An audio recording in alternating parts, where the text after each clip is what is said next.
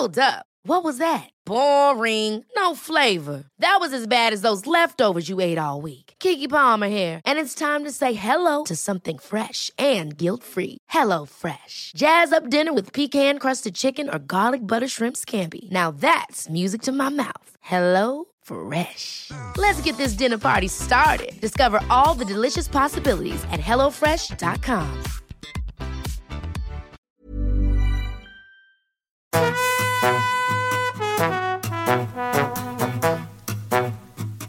estás escuchando De piel a cabeza, un recorrido por tu salud con Ana y Rosa Molina. porque sabemos que el conocimiento es la mejor medicina.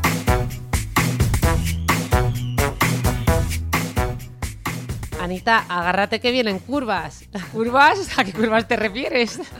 Bueno, pues eh, te voy a decir a las que no me refiero. No me refiero a estas curvas ya de fin de año que va uno haciendo zigzags como si fuera con una moto, ya como que se va a caer, se va a caer, porque ya va derrapando y, y ya no le ha dado tiempo a hacer todo lo que se había prometido, todos los objetivos que se había marcado al inicio de año. No me refiero a esas. Sí, sí, la verdad es que el otro día lo decía una señora eh, en el mercado, decía, está, está todo el, el mundo estresado, está todo el mundo estresado, y es, es un poco verdad. Eh, va todo el mundo derrapando al final de año. Pero no, no, yo pensaba que te referías a las curvas del abdomen, esas que nos están saliendo a todos ahora en esta época navideña, ¿no? Que en la zona abdominal... La estamos- curva de la felicidad. Eso, esa, De- de- esa, esa- abdominal. Eso, la curva de la felicidad abdominal. Sí, sí. No, no, me refiero, a ver, vamos a hablar de las curvas de la vida. Oh.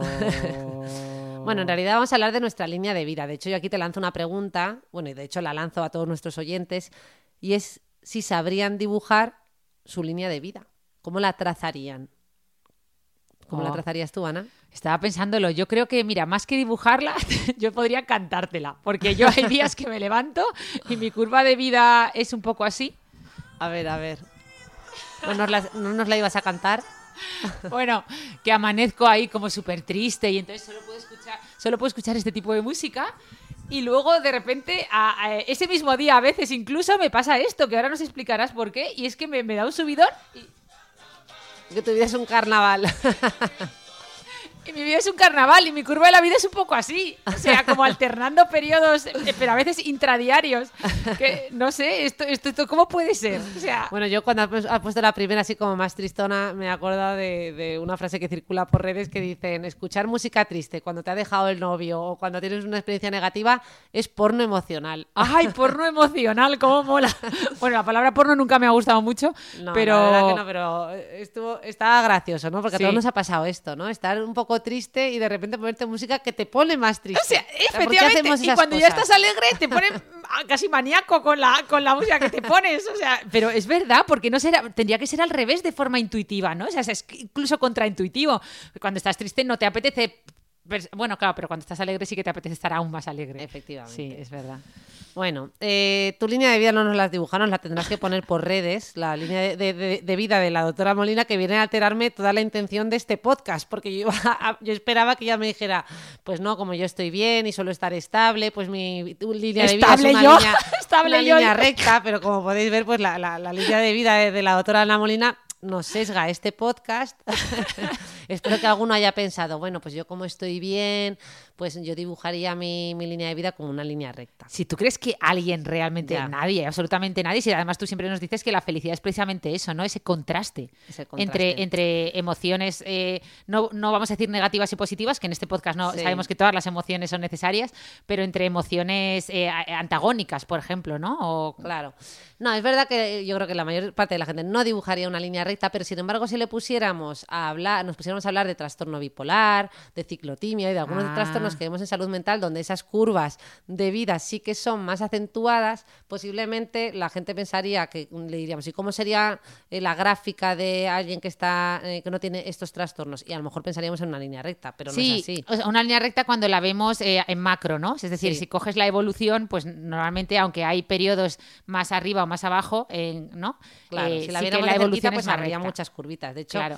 yo el otro día escribía de esto en redes y decía, oye, eh, bueno, no sé si os habéis enterado que Selena Gómez ha hecho unas declaraciones donde ha dicho que ha sido diagnosticada de trastorno bipolar. Ah, pues cuenta lo que yo no, no me he enterado. O sea, si lo... Pues ya lo acabo de contar. Ah, vale, hombre, pero digo, no, es que no me el sé la titular, chicha. Yo pero- solo me sé el titular, no me sé Ah. el contenido. Ah, vale, vale. Yo lo que venía, yo solo, a ver, aquí dirán, pues ¿para qué lo nombra? Pues, mm, pues ya está, pues porque lo ha dicho ella y a mí, y yo solo he leído el titular porque no me da para más, pero yo lo que pensé al leer esto, dije, pues bueno, es que la, yo pensé, no, Eh, la vida de Selena Gómez no es una línea recta, pero la nuestra tampoco, ¿no? Como queriendo decir que efectivamente, que es que nuestra vida está llena de curvas. Y lo que tenemos que hacer es mm, eso. Bueno, yo creo que lo que podemos hacer en este podcast, de hecho, es distinguirlo de otro tipo de cuadros que podemos atender, por ejemplo, en salud mental. De hecho, esta línea llena de pequeñas curvas, este estado, ¿sabes cómo se llama? ¿Cómo se llama? Eutimia.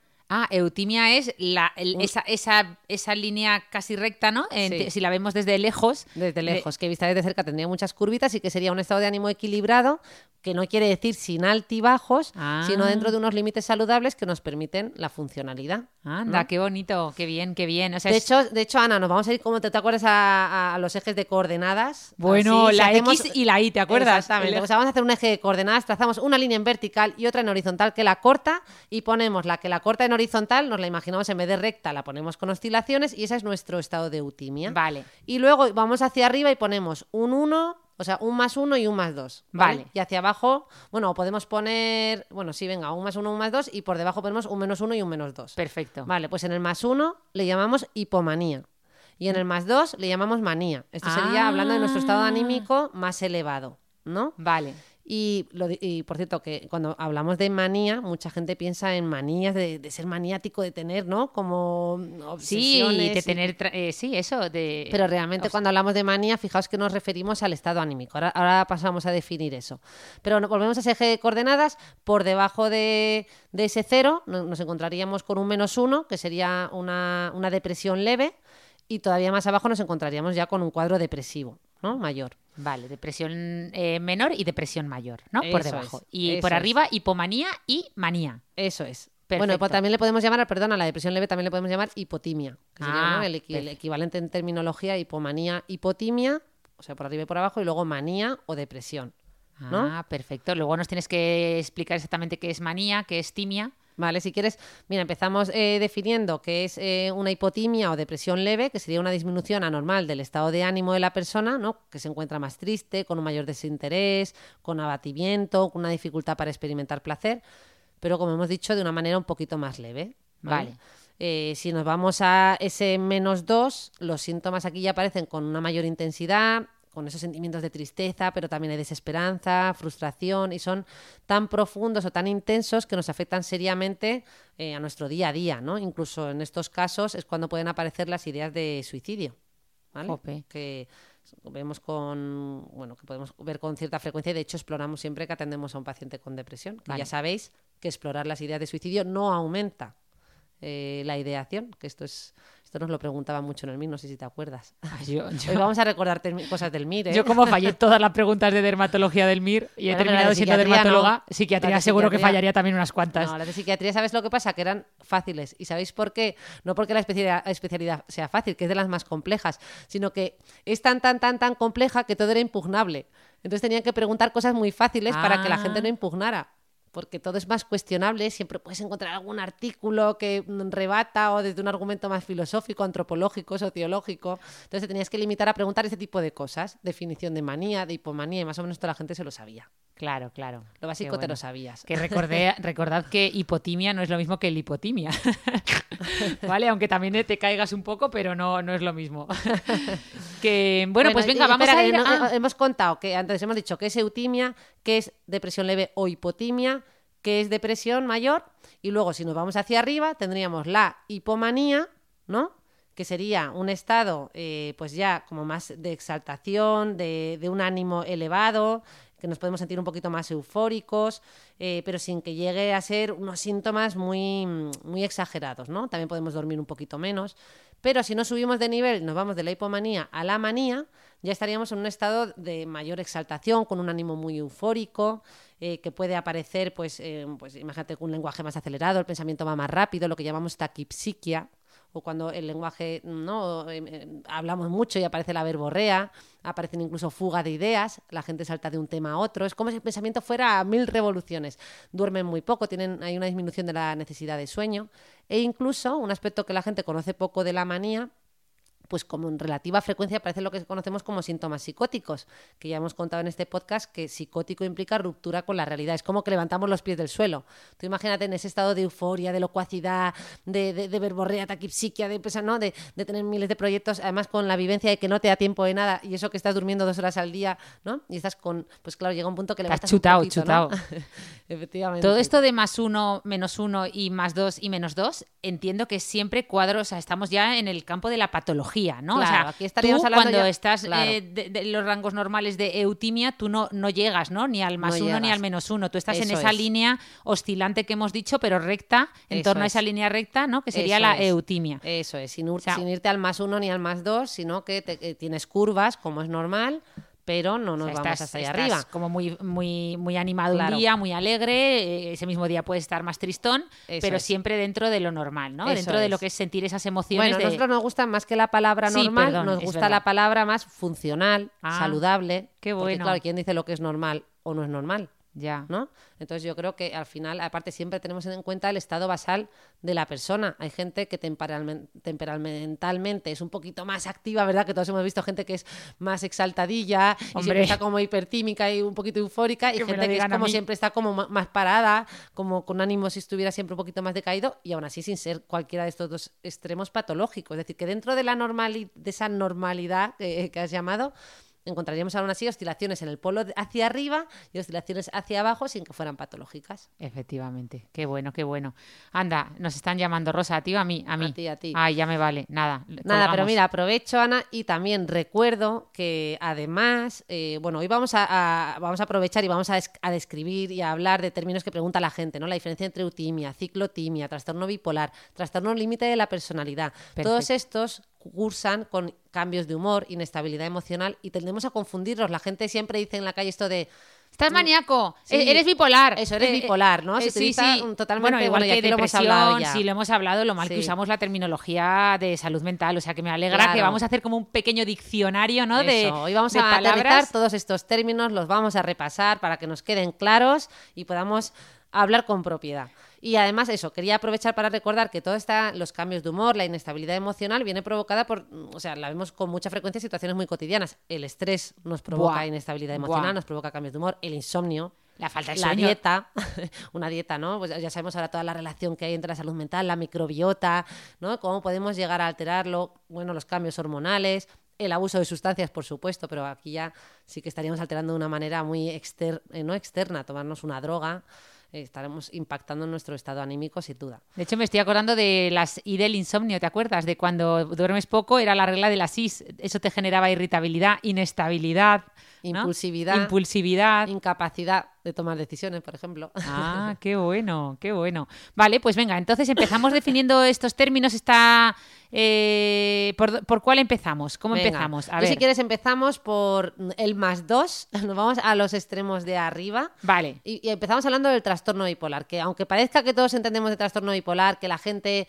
eh, ha visto las películas de la tele y piensan esto de están para arriba y están para abajo, yo creo que todavía no tenemos del todo claro. Así que vamos a, bueno, a abordarlo brevemente. Ya sabéis que hay manuales enteros mm, de mil páginas dedicados al trastorno bipolar, pero aquí vamos a dar esas pildoritas en las que aclaramos que en el trastorno bipolar la persona pasa por distintas fases, ¿vale? Que pueden ser de ánimo eufórico y exaltado, lo que llamaríamos o bien en una fase de hipomanía o bien en fase de manía, y por periodos o fases depresivas, ¿vale? Ya sea depresión leve o depresión mayor. O sea, ellos van de extremo a extremo, no pasan Pero por no, la eutimia. al revés, al revés. Y entonces Ah. ahora iba justo a destacar eso.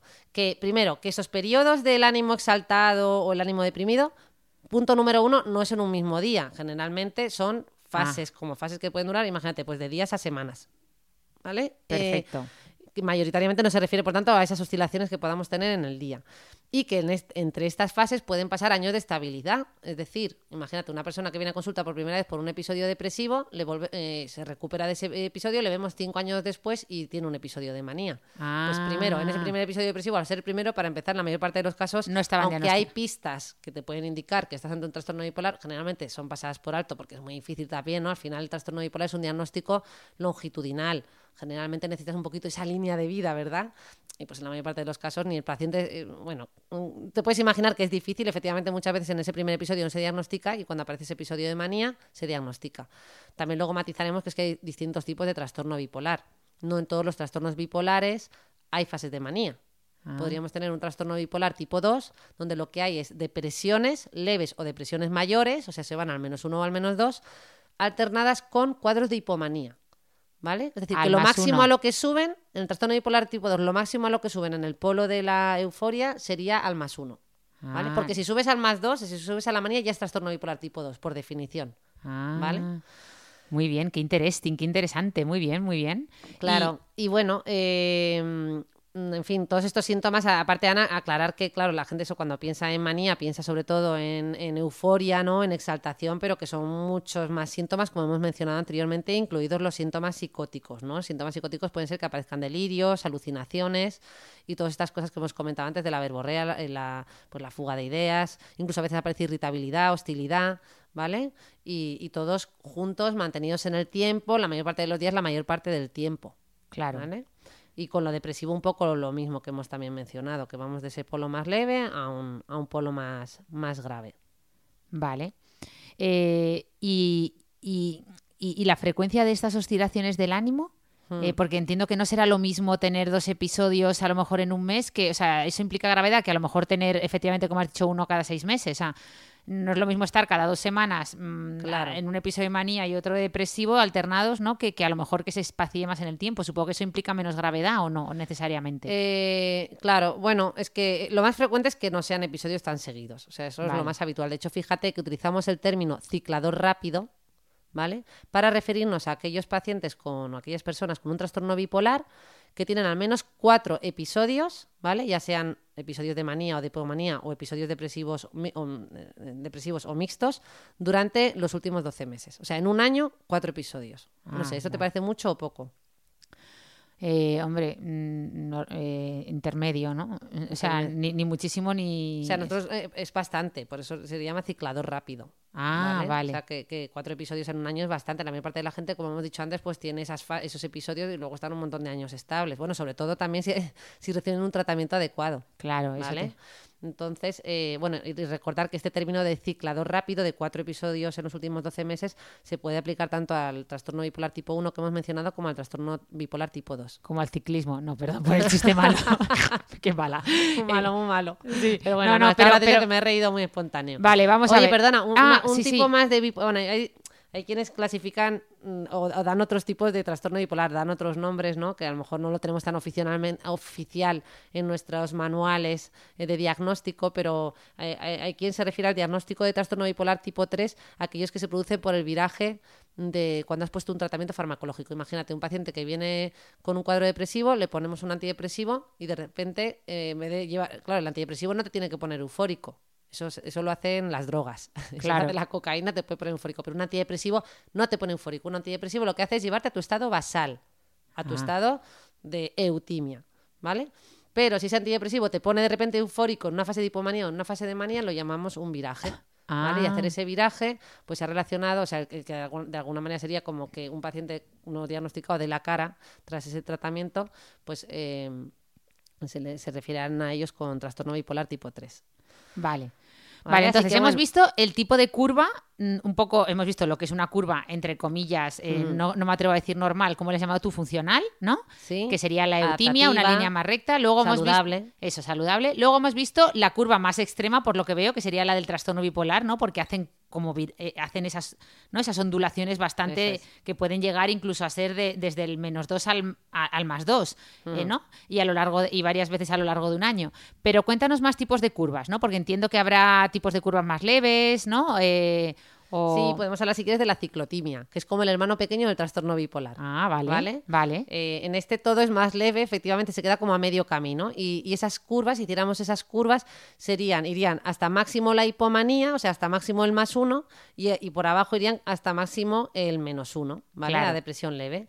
Y, y en la ciclotimia lo que vemos es que estas oscilaciones sí que tienden a repetirse de una manera más persistente y más continuada a lo largo de toda la vida. Ahí sí, el trazo que suelen hacer en las gráficas, aunque no es tan así, sería como una curva que va oscilando, va hacia arriba, luego está unas semanas hacia abajo, luego unas semanas hacia arriba, ¿vale? Y sería Eh, ciclotimia, pero eso sigue siendo entrando dentro de la la patología, ¿no? En vuestro manu- en vuestra clasificación del, ¿no? O sea, es- se, se entiende que es una patología también la ciclotimia. Sí, sí, estaríamos dentro, se lo clasifica, claro, es un tipo de trastorno, sí, sí, Vale.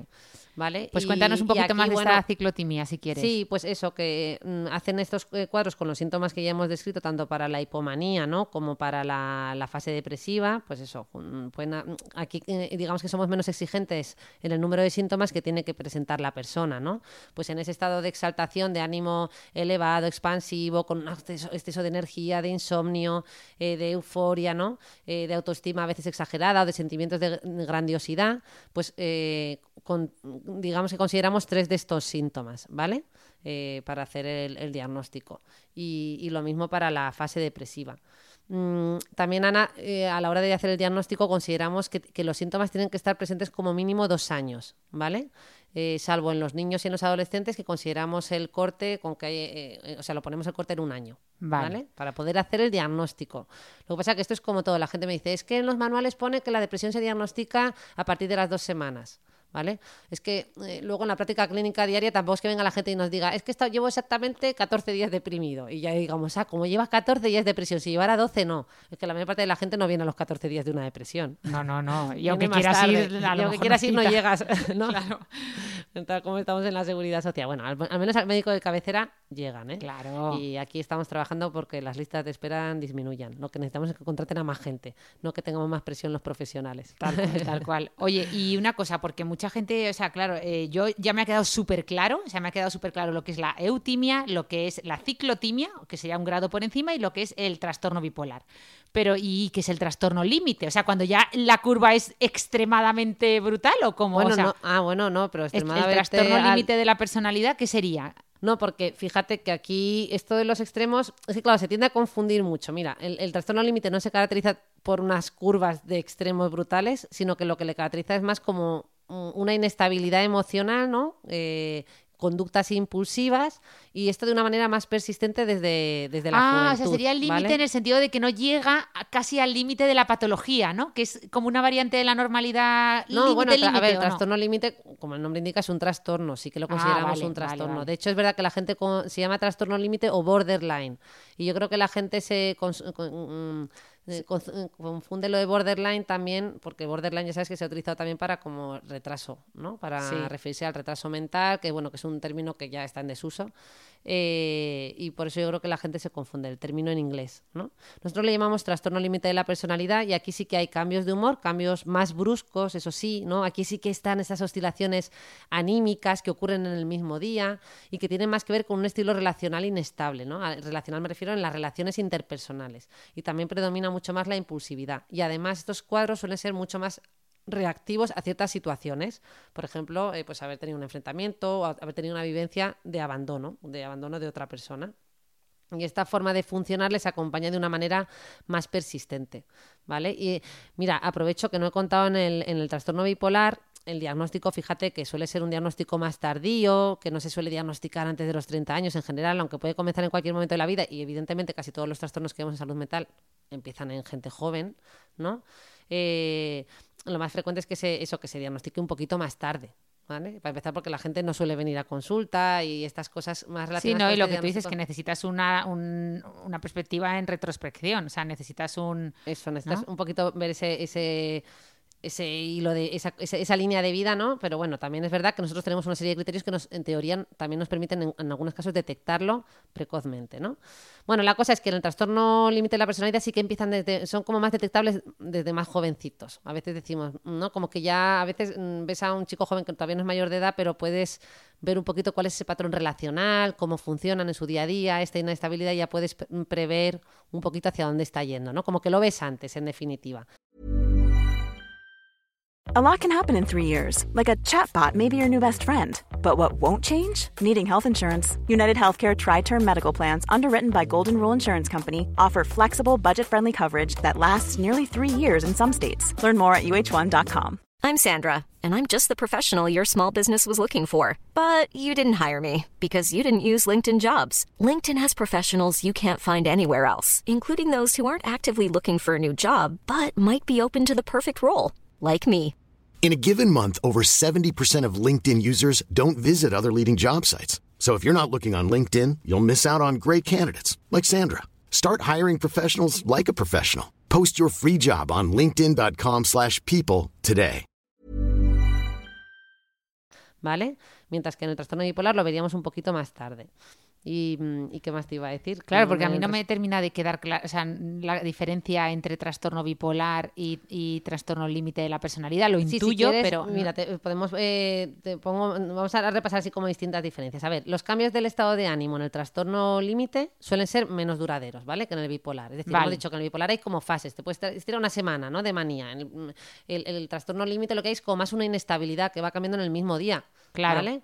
Eh, eh, salvando algunos cicladores rápidos que hemos dicho del trastorno bipolar que pueden tener más oscilaciones a lo largo del año, pero aún así no nos referimos tanto a esta sí, inestabilidad. son como fases más largas, mientras que en el trastorno Sí. límite son fases más cortas, ¿no? Sí, más cortitas y además más reactivas a situaciones cotidianas que puedan ir surgiendo. Vivencias Vale, es de como una abandono, de hiperreactividad emocional, eso es. ¿no? A- Eso o es. sea, que entra no hay, dentro de no lo hay asociación, tan- no hay tanta no. asociación estacional, que también el- en- no en todos los en todas las personas con trastorno bipolar, pero en muchos sí que vemos cierta frecuencia con la asociación de las distintas estaciones del año, cosa que Ah. esto no, no se ve en el trastorno límite.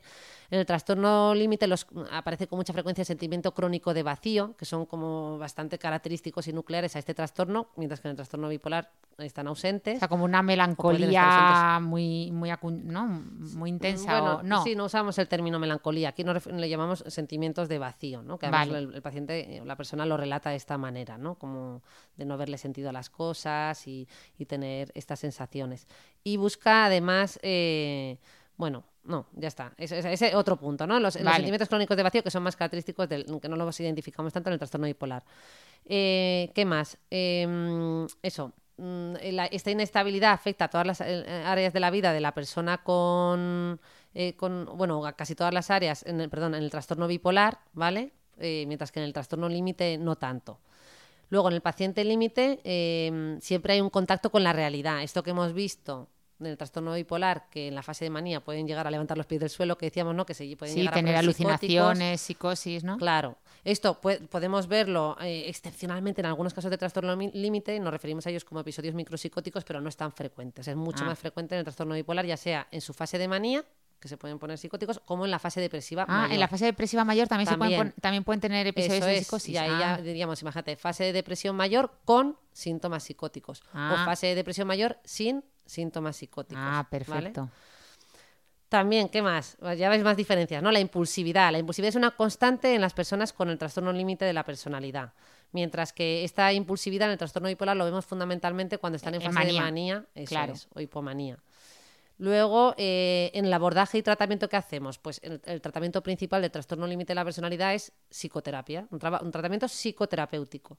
Mientras que eh, algo que, bueno, y a ver, también tra- utilizamos el tratamiento psicofarmacológico, pero generalmente es para tra- tratar episodios asociados, que, o sea, no hay un tratamiento específico de trastorno para el, tra- eh, o sea, tratamiento Sí, no para hay trastorno un, límite, no hay un fármaco, como Antitrastorno o más sí, o que Bueno, utilicéis fíjate que ahora hay debate, ¿eh? que con el nombre de los antidepresivos se está debatiendo mucho, porque como ya sabéis, los antidepresivos se utilizan para muchas cosas, se utilizan hasta para las cefaleas, Jo. con lo cual se está reivindicando que el nombre, yo, yo es que reivindico que se llamen inhibidores de recaptación de serotonina o inhibidores de recaptación de serotonina y noradrenalina, ¿no? Por- o sea, que los, los llamemos por su función más de neurotransmisores más que antidepresivos, porque eso al final vemos que valen para muchas cosas, para Claro. depresión, para ansiedad, en fin, para dolor. Moduladores de serotonina sería más fácil, ¿no? Porque decirle a un paciente, te voy a poner eso, o neuromodulador, eh, decir, Bueno, te voy a poner un inhibidor sabe. de la recaptación de serotonina. Sí, Oye, se lo que sabe la la gente, gente. viene perfectamente sabiendo que es un inhibidor de recaptación de serotonina. Ya el nivel está aquí muy alto, la población cada vez sabe más y ahí esto es algo que se sabe muchísimo. Empoderados, pacientes empoderados, di que sí, muy bien. Ahí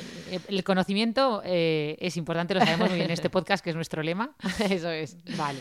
Bueno, entonces, la piedra angular del tratamiento del trastorno límite de la personalidad es la psicoterapia. Evidentemente, muchísimos pacientes con trastorno límite tienen psicofármacos, pero generalmente lo que estamos tratando ahí es un episodio depresivo concreto o síntomas de ansiedad o a veces la impulsividad si es muy extrema y lo utilizamos como apoyo para, ¿no? Eh, pero digamos que tenemos claro que el tratamiento a largo plazo y el fundamental va a ser más la psicoterapia, aunque Vale. nos podamos apoyar en fármacos. Mientras que en el trastorno bipolar sí que mm, prácticamente el gran, la gran, gran, gran mayoría de los trastornos de pacientes con trastorno Jo, bipolar perdón.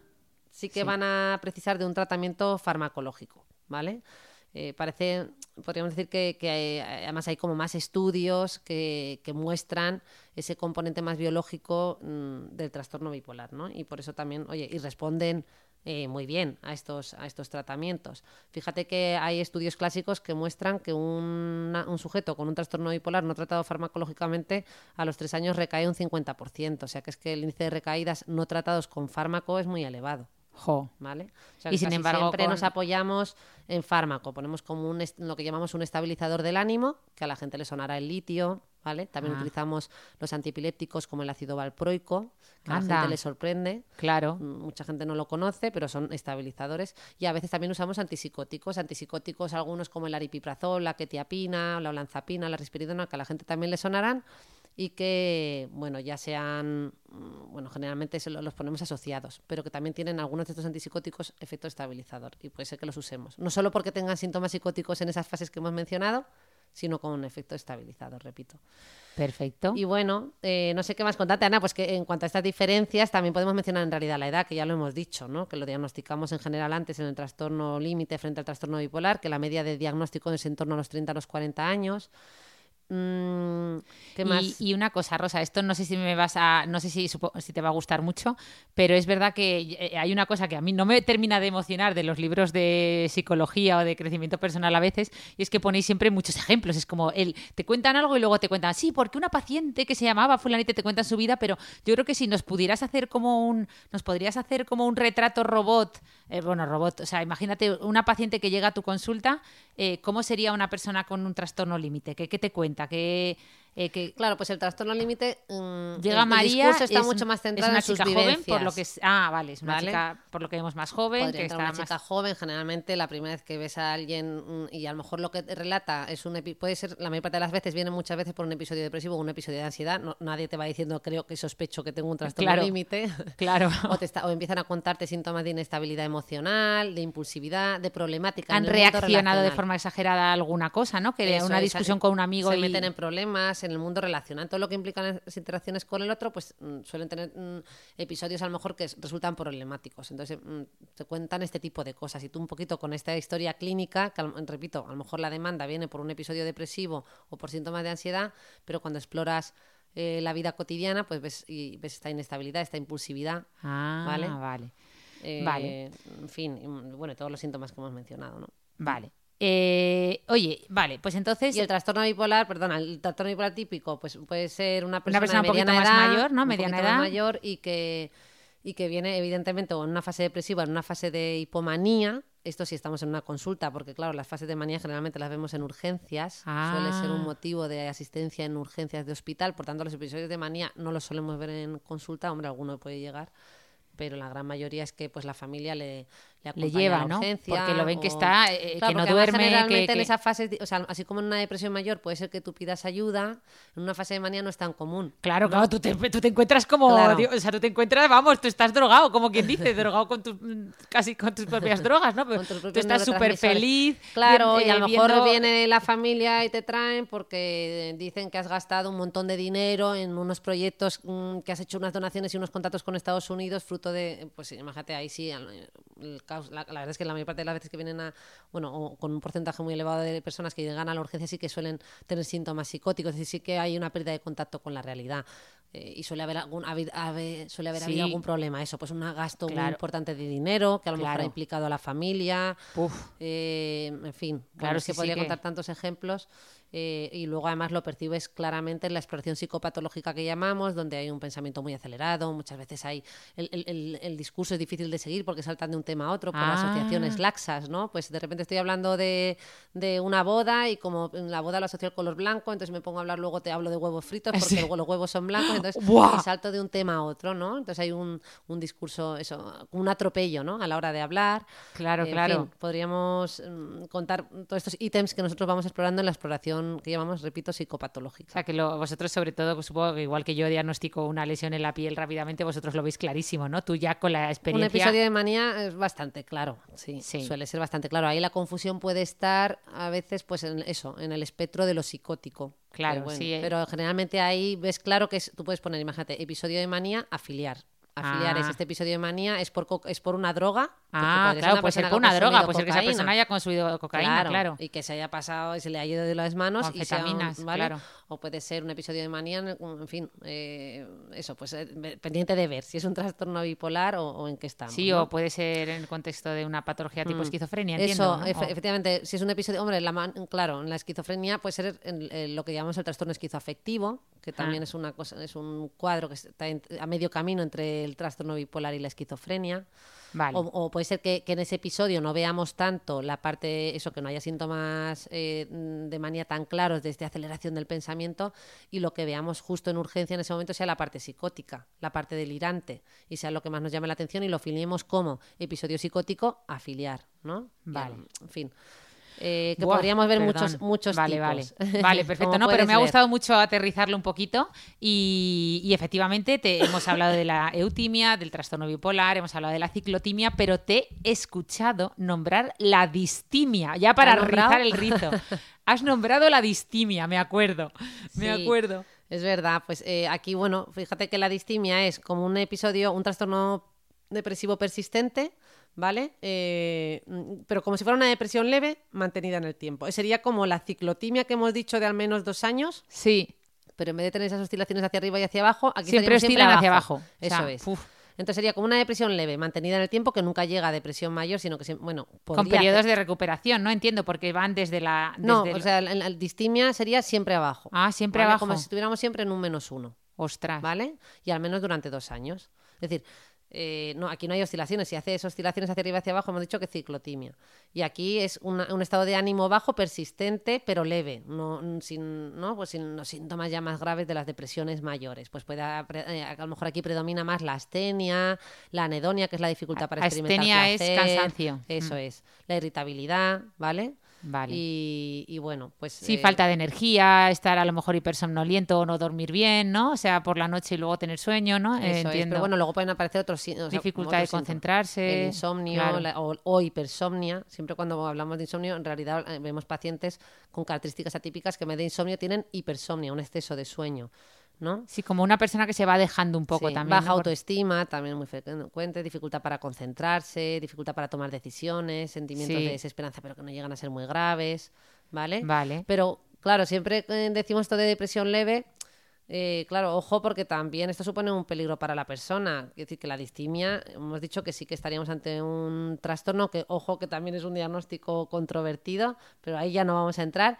Pero lo que quería transmitir es que puede también ser peligroso porque nos puede llevar a conductas eh, autodestructivas, ¿no? Mediante hábitos poco saludables que a Claro. su vez aumentan el riesgo de otras psicopatologías. Es decir, que lo vemos como algo ¿no? que aparentemente uno lo está contando y parece que estás en, un, en una cosa leve, pero es que ese, ese ánimo tan mantenido persistentemente O sea, eh, así, claro, una pues, distimia, a claro, cuidarte cada vez menos y ese Eso. cuidarte cada vez menos te predispone a otras cosas a- empezando porque te predispone también a una depresión mayor puedes nacer en ese contexto y llegar a hacer una depresión Sí, que vas, vas, vas haciendo un círculo vicioso en vez de virtuoso de Hmm. hábitos poco saludables y esos hábitos cada vez pues te pasan factura, claro que sí. Eh, pero ya no solo a nivel mental, ¿no? De salud mental, sino a nivel de todo, o sea, de, de todo tu cuerpo, ¿no? Hmm. Vale, pero y entonces está, me surge una duda, o sea, ¿cómo di- podemos diferenciar a las personas que realmente tienen un trastorno, como tú decías, de distimia, de esas que tú has dicho al principio que tienen un ánimo basal más apagado ya de entrada, o sea, que no son, pues yo por ejemplo normalmente tiendo a ser pues excesivamente gritona, ya lo saben nuestros escuchantes, que el otro día me felicitaron, por cierto, por primera vez me dijeron que ya no pegaba esos chillidos tan... Pues ya lo he recuperado. ya he vuelto a las andadas. Y de hecho yo hoy vengo también un poco con las, eh, los decibelios subidos. Claro, bueno, pero yo soy de decibelios subidos, pero hay gente que es de decibelios bajados. O sea, es decir, que hay gente que dices, Dios mío, como decíamos en, eh, a veces no- eh, cuando estábamos estudiando en MIG, como éramos todos un poco frikis y solo hablábamos en terminología médica, decíamos, este es hipotiroideo, como diciendo, este tiene, ¿sabes? De broma, ¿no? Como diciendo, chiquillo, le falta sal, le falta ganas, pero no, es ¿Hipertiroideo así. o hipotiroideo has O sea, dicho? he dicho hipo, hipo. de Ah, como- hipo, hipo, perdón. Claro, como si fuera, Eso, o sea, como, como diciendo, este pobre, ¿sabes? Que, que, que, que no te, es un pan sin sal, vamos, de toda la vida, ¿no? Claro, pero bueno, eh, esto del hipotiroidismo y el hipertiroidismo ya sabes que además eh, es algo que, que medimos nosotros de manera rutinaria, el Ah. tema de las hormonas del tiroides, porque los cuadros de hipotiroidismo cursan con mucha frecuencia con, con síntomas depresivos. Eh, así que nosotros es una, hor- una hormona que en general... eh, pues Hombre, las hormonas tiroideas, está claro, regulan prácticamente todas es. las funciones corporales. Y obviamente que lo he dicho de broma de cuando estábamos, ¿sabes? Que era como un... eh, Sí, una broma de médicos. Una broma de, esas médicos que solo te hacen fuera- gracia a sí, ti y a eso- mí, ¿no? Como puse yo el otro Sí. en redes. Sí, sí, sí, la sí, doctora efectivamente. Molina haciendo una broma de médicos que no procede. No procede y no tienen gracia, así que que nadie se enfade, Y nadie eh, se pero ofenda, por que... favor. Pero son, bueno, son bromas son las de- bromas dentro del gremio, y sobre todo cuando eres estudiante, que además te ayudan Bueno. como a estudiarte las cosas. Claro. Entonces, yo ahora revisando un poco mi manual de psiquiatría de los trastornos de la personalidad, digo, claro, para aprendértelos, pues te ponías ahí como chistecitos malos y te im- imaginabas a tus amigos, no a cada uno en un extremo. Sí, Y, sí. o sea, bueno, en fin, no, eso que no lo voy a Yo contar. tenía toda, te o sea, yo me acuerdo preparando el MIR, que en una residencia donde preparé el MIR allí en Oviedo y tenía toda la habitación entera llena de post-its. O sea, Sí. ¿cómo se podía vivir en esa habitación? Imagínate todas las paredes, todo forrado de post-its de colores, con dibujitos, con reglas mnemotécnicas, con... O sea, que yo sí que era para que te diera una, una ciclotimia mi- como mínimo. O sea, ¿quién podía vivir eh, encerrado en 20 metros cuadrados todo el día con, con- rodeada de posis y de libros y de terminología médica y de amigos médicos y de, y de vida que solo era médica? O sea, es que aquello, o sea... Bueno, pues ahora vivimos parecido, pero Bueno, bueno. ahora es parecido, claro, totalmente. Ahora rodeados de médicos. Pero Sí, bueno, sí. bueno, bueno, venga, venga. lo del Entonces, temperamento, Esto, esto, esto, además, ah, el temperamento. Venga. Eso, eso quería decir yo. los Fíjate, yo individuos todo con este rollo temperamento para- depresivo frente a los individuos con un temperamento hipertímico. Así ¿no? se Que- llama que- el temperamento, o sea, la gente Bueno, un pan sí. sin sal de un pan con sal. Bueno, se- sí, Perdón, eh, toda esta Esa terminología de otra Ana Molina. nos la quitamos, ¿no? Que no tiene por qué ser con sal o sin sal en realidad, porque cuando hablamos de temperamento depresivo, pues sería eso, gente que tiende a estar un poquito más triste, más apática, ¿no? De manera también, o sea, eso, es bas- basalmente como más para abajo, pero sin llegar a tocar el menos uno, ¿no? Es decir, que no cumplen criterios para una distimia. O sea, temperamento depresivo no cumple criterios para una distimia y no experimentan, eh, pues eso, la, la disfunción que te produce una distimia. Al final, y esto lo hemos repetido mucho, para hablar de un trastorno tiene que haber un impacto en tu día a día y una disfunción. Claro, ¿vale? tú Pues puedes ser una persona tranquila y ya está. Y ya está, que seas Que más simplemente tranquilo. seas más tranquilo. Eso es. Eso, Eso es. que- Y que tu tono basal sea un poquito más bajito. Y luego están los que tienen ese tono basal un poco subidito. Acelerador de la vida, ya está. que vas siempre que te dice, pero todos, todos los días están, ¿no? Con, con esa energía y, y esa, mm, ese estado de humor un poquito más por encima de lo normal o, eh, y, y que no llega, ¿no? Eso, pues que no llega a lo patológico en el sentido de, pues que a lo mejor son más extrovertidos o más exuberantes, un poquito más impulsivos o con un exceso de confianza en sí mismos, ¿vale? Pero, eh, bueno, pues lo, lo mismo, sin que lleguen a impactar de una manera disfuncional o que les limiten su día a día. ¿Vale? O sea Vale. que A mí me que limita, queda a mí claro- me limita que me meto en, en líos. No, es broma, es broma. Pero vale, vale, perfecto. O sea, que es el temperamento, ¿vale? Vale, eh, me ha quedado claro. Y para acabar, ya que hemos hablado del ánimo, eh, vale, pues que eh, nos queda claro eh, que las curvas no son normales a lo largo de la vida. Lo digo porque a veces he escuchado a gente, incluso profesionales cercanos al campo de la salud mental, que, que dicen esto de no, claro, es que los psiquiatras diagnostican trastorno bipolar por tener cambios de humor. Digo, ¿te imaginas que fuéramos diagnosticando a la población por tener cambios de humor? teníamos todos bipolares. Claro, claro. tendríamos una prevalencia de bipolaridad en la población pues totalmente disparada. No, no, además que es que tenemos que tener cambios de humor. O sea, es que, ne- es que es lo que yo siempre que estoy triste digo, esto es necesario para luego sentir la felicidad y la alegría, que es que no se puede. no, tú nos lo- a mí, desde que tú me lo dijiste, yo lo tengo claro que la felicidad se puede observar por contraste. Además, que si no, Oye, ahí está la baches, que adaptación aparte de para que- oscilaciones que hemos dicho, que además esas oscilaciones vienen acentuadas por situaciones como el estrés la falta de sueño que todos hemos tenido o tenemos y que además es que si además tienes una situación, eh, no sé, pues un duelo o has roto con tu pareja, pues que encima ese ánimo se va todavía más abajo, Bueno, sin bueno. que quiera decir que sea patológico. Es decir, sin que vayamos a hacer un diagnóstico porque hayas tenido, claro, pues si tienes una situación difícil, pues lo normal eh, o lo, no, o sea, eh, lo que procede efectivamente es eh, eh, pues que en ese momento te, te veas superado, que tus capacidades adaptativas se tambaleen un poquito, pero sin llegar a, producir- a producirte una disfunción que te limite en el día a día. Por tanto, la mayor parte de la gente no tiene ni trastorno bipolar, ni tiene ciclotimia, ni tiene distimia, ni Tiene eutimia. Eso es, la, Tiene la eutimia que además sería, el- ahora es. que he estado leyendo a Kahneman, releyendo a Kahneman, sería una regresión a la media. Eso es. decir, tú hay días que estás por encima de la media, ¿no? Y días Eso que es. estás por debajo, pero tú vas volviendo a la media, a ese estado, y vas oscilando en torno a, a eso. Eso es, eso es. Y que en cualquier caso, si tienes una ciclotimia o una distimia o un trastorno límite de la personalidad o un trastorno bipolar, pues que por suerte tenemos tratamientos a día de hoy Claro. eh, de todo tipo, como, bueno, en- aquí hemos mencionado solo lo psicoterapéutico, ¿no? Bueno, es que dentro de lo psicoterapéutico metemos hasta el mindfulness, hasta la musicoterapia, es decir, que nos iríamos desde los aspectos más, eh, digamos, centrados en, el- en la, au- en la regulación emocional, hasta las psicoterapias más, eh, iba a decir más profundas, ¿no? Pues como la psicoterapia psicodinámica, en la que profundizas un poquito más en tu pasado, en tu estilo relacional a lo largo de la vida, en las relaciones de apego desde la infancia, que esto se trabaja mucho en el trastorno límite, en fin, Claro. que hay muchos tipos de psicoterapias y también hay muchos tipos de fármacos. Claro, y que ¿no? Y vamos que a el- individualizar cada caso, porque va a haber casos de trastorno límite donde prácticamente pues hagamos solo psicoterapia y casos donde haya un montón de fármacos, que pues esto va a variar mucho dependiendo un poquito y- de cada... Pero y lo más importante, el mensaje es eso, es lo que tú has dicho, que- que hemos hablado de que la eutimia era un estado de funcionalidad o de salud, ¿no? Has dicho de Sí. saludable, pero que los pacientes que tengan esta, eh, pues eso, un trastorno límite de la personalidad o un trastorno bipolar o todo lo que hemos estado hablando,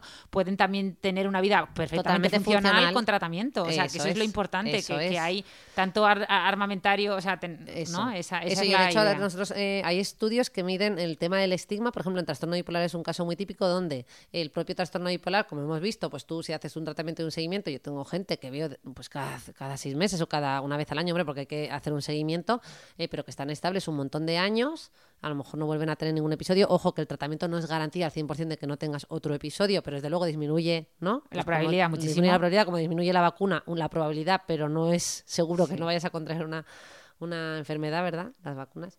Eh, pues disminuye bastante la probabilidad y están estables muchísimos años. Y, los que, y lo que termina generando más disfunción no es el trastorno en sí, sino el estigma Qué que lo bueno. hemos dicho aquí Total, mucho. Así eso lo que a disminuir ese estigma en salud mental, eh, pues eh, empezando por tener conocimiento, hablando con propiedad, que así a contribuimos todos como sociedad eh, Eso. pues a, no, no, yo, ayudar. yo he aprendido un montón en este episodio, perdonar porque también he dicho muchas tonterías, pero he aprendido un montón. he aprendido un montón y efectivamente me quedo con esos términos. Ahora lo entiendo muy bien, ya no voy a volver a decir que estoy depre, eh, ni que estoy, ni que fulanito es un bipolar. Que eres un- que estás eutímica, vas a decir. Claro, eh, eso. Y, y alguno está pensando, bueno, a estas doctoras lo que hay que es revisarles el diagnóstico y a cada una. No, lo que animamos a nuestros escuchantes, además de que nos dejen comentarios y que nos cuenten cómo son sus curvas de la vida, es a que nos dejen también estrellitas, nos sigan diciendo qué formato de, de podcast, le- de episodio les gusta más, que, y sobre todo que nos, que nos escriban, que esta semana lo dijimos, la semana pasada, y nos han llegado comentarios y la verdad es que disfrutas, disfrutas como una enana bien, los sí, sí, nos motivan a seguir haciendo este tipo de, de Sí. podcast. Así que muchas gracias Muchas a todos. gracias, Que no os estrelléis con el fin de año Eso, 2022. Cuidado, cuidado con el corte estrés, ¿te acuerdas? ¿Te acuerdas del meme del año pasado de la chica que volvía de compras de Navidad y salía y en las bolsas ponía, en vez del corte inglés ponía el corte estrés? que No es me una acordaba, viñeta, ¿no? Sí, es una viñeta de, de Mercromina, de la ilustradora. Así que cuidado con, no os preocupéis que estas Navidades son estresantes para todos. Eh, hacer menos regalos, nosotras tenemos pacto de no agresión, ¿verdad? Desde hace mucho tiempo, no nos regalamos nada y no pasa nada. Eh, Y que no hay que estar felices en Navidad. Oye, que hay mucha gente que no le gusta la Navidad, pues estupendo. Eso. Con leutimia para adelante, aquí, te guste o no te guste la Navidad. Eso, podéis mantener un tempera, podéis tener, si tenéis un temperamento, bueno, que me estoy liando. Que nos liamos, que nos dejéis unas estrellitas, Eso. que nos mandéis esos mensajes de temas que os interesan. Este Ah, nos eso, eso es otra- eso cuestiones. quería decir yo, bueno, lo que pasa temas. es que se nos acumulan, tenemos un montón de temas por abordar, pero lo haremos poquito a poco. Pero. Venga, ya, vamos a despedirnos. Un Hasta abrazo muy grande y hasta el próximo viernes.